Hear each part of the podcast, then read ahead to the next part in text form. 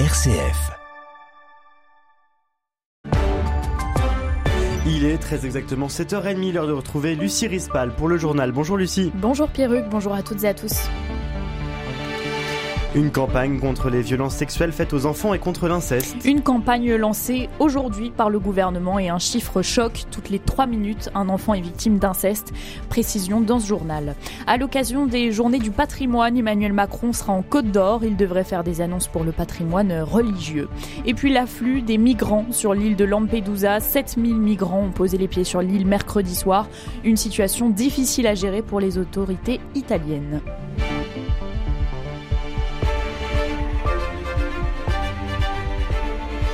Libérer la parole et faire tomber un tabou, c'est le premier objectif de cette campagne choc contre les violences sexuelles faites aux enfants et contre l'inceste lancée aujourd'hui par le gouvernement. Annoncée mardi par la secrétaire d'État à l'enfance via une vidéo, elle doit être menée sur les réseaux sociaux et les médias, dans les cinémas et sur le, dans les arrêts de bus, pardon.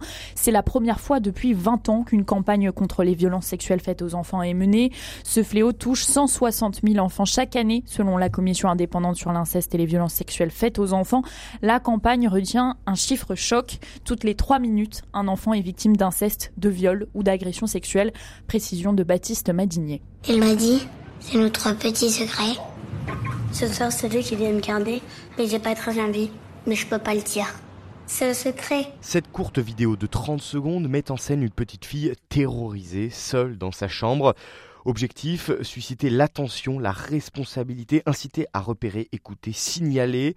L'exécutif s'attend maintenant à un afflux de témoignages et le directeur de la ligne d'écoute 119 Enfants en danger, Pascal Vigneron, se prépare donc en conséquence. On est en cours de recrutement pour pouvoir euh, avoir une équipe plus importante dans les semaines à venir. Le combat contre les violences sexuelles sur les enfants semble être en passe de gagner la bataille de la visibilité, mais au sein des associations, on ne voudrait pas que cette parole reste une coquille vide, à l'image d'Anne Claire, directrice générale de face à l'inceste, qui appelle maintenant à mettre en place un vaste plan budgété pour travailler par exemple sur la prévention. À ce jour, on n'a pas systématisé, on n'a pas un budget alloué à la lutte contre les violences sexuelles à l'école, avec aussi des politiques qui seraient conduites aussi peut-être même dans les crèches, pour toucher aussi les parents, des budgets du coup qui seraient aussi alloués à la formation euh, initiale des professionnels qui seraient en capacité de dépister. Anne-Claire qui regrette aussi que cette campagne ne soit pas une démarche interministérielle qui concerne aussi bien la santé que l'éducation nationale ou encore la justice.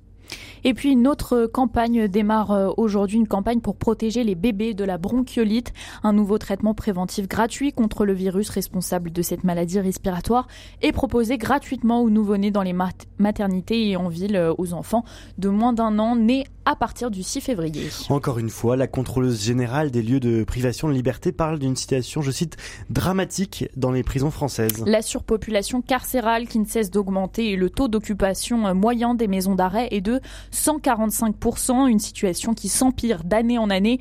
En juin 2023, euh, on dénombrait 2336 prisonniers qui dormaient sur des matelas à même le sol, soit près de 500 de plus que l'an dernier. Un sujet de Suzanne Marion, écoutez.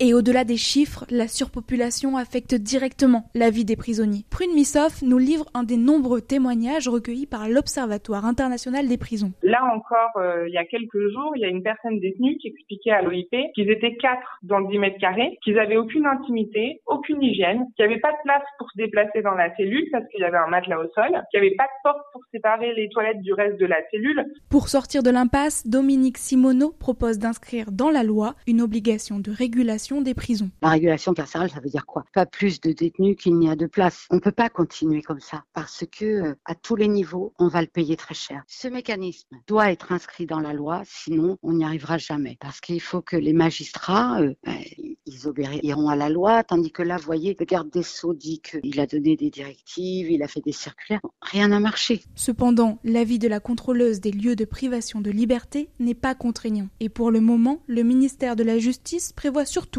de construire de nouvelles places de prison et de favoriser les peines alternatives.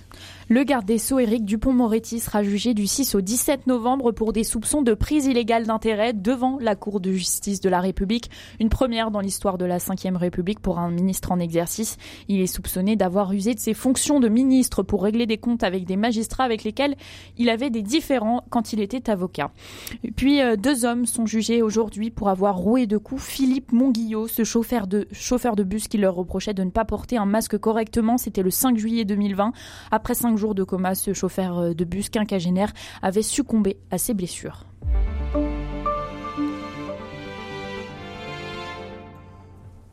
Monseigneur euh, Michel Aupetit suspecté d'agression sexuelle. L'enquête classée sans suite par le parquet de Paris pour absence d'infraction. L'enquête préliminaire avait été ouverte début décembre pour agression sexuelle sur personnes vulnérables après un signalement du diocèse de Paris sur l'ancien archevêque de la capitale. À l'occasion des journées du patrimoine, Emmanuel Macron fait étape aujourd'hui en Côte d'Or où il devrait faire des annonces pour le patrimoine religieux. Oui, car 5000 édifices religieux seraient en péril en France. Le chef de l'État a prévu de visiter la collégiale de Semur en Auxois. À l'issue de cette visite, il détaillera les mesures pour venir en aide euh, aux édifices religieux des communes de moins de 10 000 habitants.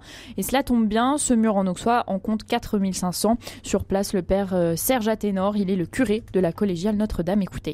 Il est prévu donc un temps d'accueil sur le parvis de la collégiale une visite euh, assez conséquente de la collégiale. On a notamment beaucoup de vitraux, des vitraux du XIIIe au XXe siècle. Donc le président aura une visite euh, d'une bonne, demi-heure, je crois à peu près. Et puis ensuite, il y aura un temps d'orgue. On a un très bel orgue qui est classé, qui a été restauré à plusieurs reprises. Donc euh, la, visite se terminera par ce temps avec l'orgue. La collégiale concentre au niveau des statues aussi, tableaux vitraux, vraiment beaucoup de choses intéressantes, d'où son choix. Et aussi on a été choisi parce que la collégiale est en couverture du Lonely Planet pour la France. Et donc, ça, nous attire beaucoup de touristes. On a aussi énormément de passages dans notre collégiale de Saumur. Déjà, la ville est très belle. Hein. Elle est un petit peu en hauteur. Il y a des remparts. Il reste beaucoup de remparts. Il y a les tours du château aussi, le, château fort. Et donc, tout ça fait un bel ensemble. On a des maisons à colombage aussi.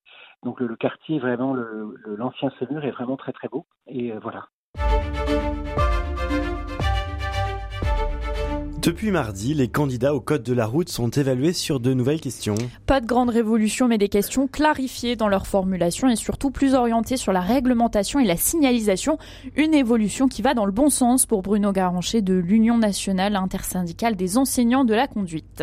Il est clair que globalement tout ce qui euh, va dans l'information et la compréhension, l'aide à la compréhension des questions nous satisfait, puisque ça permet effectivement euh, d'avoir des élèves qui soient un peu moins perdus face à certaines questions et certaines formulations. Le retour de la réglementation nous paraît aussi nécessaire parce que depuis un certain nombre de temps, beaucoup de mes confrères se plaignent entre autres d'avoir à réapprendre euh, des contenus théoriques pendant qu'on est en formation pratique. S'il y a un retour un peu plus à la connaissance de la règle et du comportement qu'on doit avoir par rapport à cette règle, ça nous paraît euh, plutôt euh, quelque chose de favorable. J'ai envie de dire, White and on va bien dans les semaines à venir si euh, on a une évolution du taux de réussite, qui d'ailleurs, faut le signaler, était devenu relativement bas. On était à 51% de réussite à l'échelon national, ce qui n'avait jamais été aussi bas en matière de résultats à l'examen.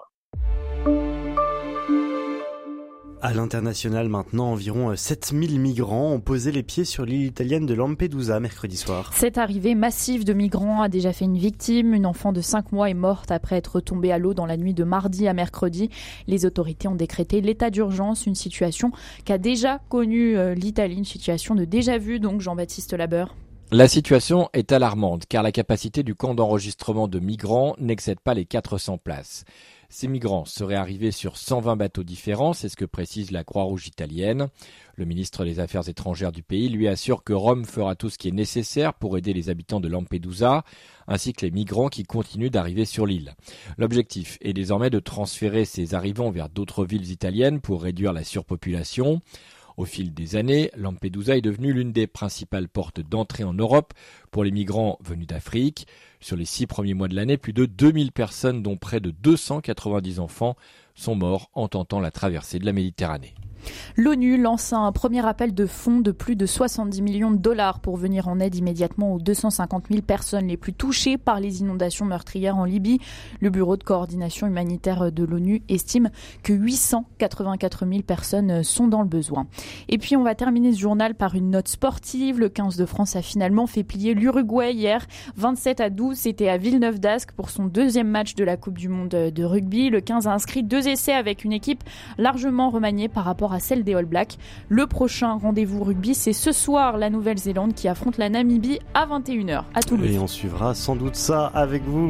Merci Lucie Rispal, je pense que vous serez derrière votre télé ce soir ah pour voir ces All Blacks. Très bonne journée à tous et à lundi à partir de 7h30.